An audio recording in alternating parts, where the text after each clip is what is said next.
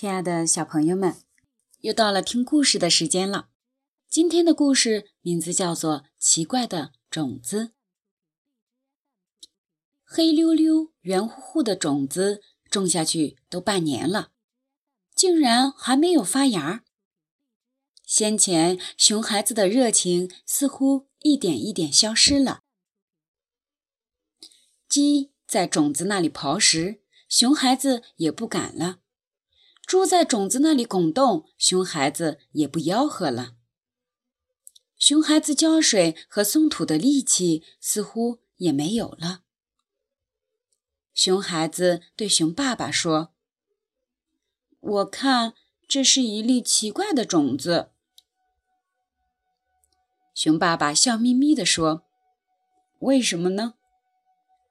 熊孩子说：“半年都过去了，种子还没有发芽。我看这就是一粒不会发芽的种子。”熊孩子撅着嘴，都快要哭出来了。熊爸爸哈哈大笑说：“孩子，我觉得这是一颗神奇的种子。神奇的东西都是不会按照我们的想象和经验来的。你看看。”爸爸的脚是不是比所有熊的脚都大？是啊，是啊。熊孩子笑了。熊孩子给熊爸爸买过鞋子。他跑遍了森林，走遍了动物小镇的鞋店，人家都说没有这么大尺寸的鞋子。有一次，他和鞋店的狐狸小姐还吵了起来。狐狸小姐说。所有的熊的鞋子都没有这么大的尺寸，看来这不是熊的脚。熊孩子说：“胡说，这是我爸爸的鞋子尺寸，怎么说不是熊的脚呢？”狐狸小姐说：“我希望你做一个诚实的孩子，你看起来像个诚实的孩子，但你的话总不能让人信服。”熊孩子生气地说：“明明是我爸爸的脚，我怎么不诚实了？”如果不是别的顾客拉开熊孩子，恐怕熊孩子都会砸了狐狸小姐柜台上的玻璃。但熊孩子也看得出来，大家似乎都不那么信任他。每一个顾客的眼睛都在说话。真是一双奇怪的脚，是熊的脚吗？后来还是熊爸爸带着熊孩子去狐狸小姐的鞋店，熊孩子才恢复了诚实的名声。熊孩子记得，当时熊爸爸把自己的鞋子往狐狸小姐的柜台上一放，狐狸小姐用尺子一量鞋子的尺寸，狐狸小姐当时就尖叫了一声，然后像是被吓傻了一样。眼睛死死地盯着熊爸爸的鞋子。别的顾客要买鞋子，喊狐狸小姐，狐狸小姐都听不见。熊孩子对熊爸爸说：“哦，大脚熊爸爸总是对的。从明天开始，我要继续关注神奇的种子了。”熊孩子拿上小铲子、小水桶。小铁锹像最早种下那颗种子一样，满怀信心、满怀热情地开始忙碌了。小半个月之后，熊孩子突然发现种下种子的那块土地隆起了一个小小的、像拳头一样大的包。熊孩子惊喜地喊道：“哇！神奇的种子终于要发芽了！”那个隆起的小土包。一天一个样子，一天一个样子，就像气球一样。不出一个月，那块土包已经和熊爸爸一样高了。熊孩子对熊爸爸说：“爸爸，这真是一颗神奇的种子！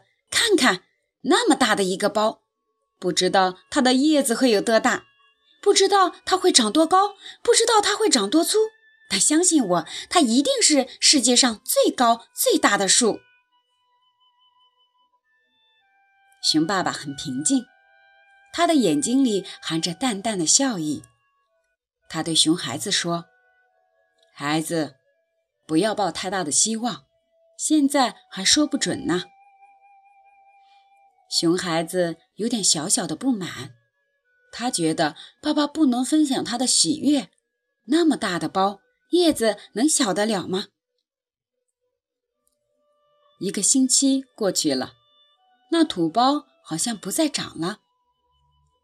星期天的早晨，小熊拎着小铲子和小水桶，刚刚走出家门，突然听见轰隆一声巨响，只见土包上面的土四处飞散，那爆炸的气浪一下子把熊孩子冲击得差点没摔倒。他手里的小铲子和小水桶脱手而出。竟然一个飞到了树上，一个飞到了房顶上。熊孩子惊呆了，他没有反应过来。熊爸爸从屋子里跑了出来。熊爸爸关心地问熊孩子：“怎么了？你没事吧？”熊孩子定了定狂跳的心，喘着气说：“没，没事儿，土包没有了。那个很大的土包。”没有了，那些飞出去的土块也没有了。地面上干干净净，好像什么事情都没发生过。而门口的那块土地，就像刚刚种下去种子一样，平平坦坦的。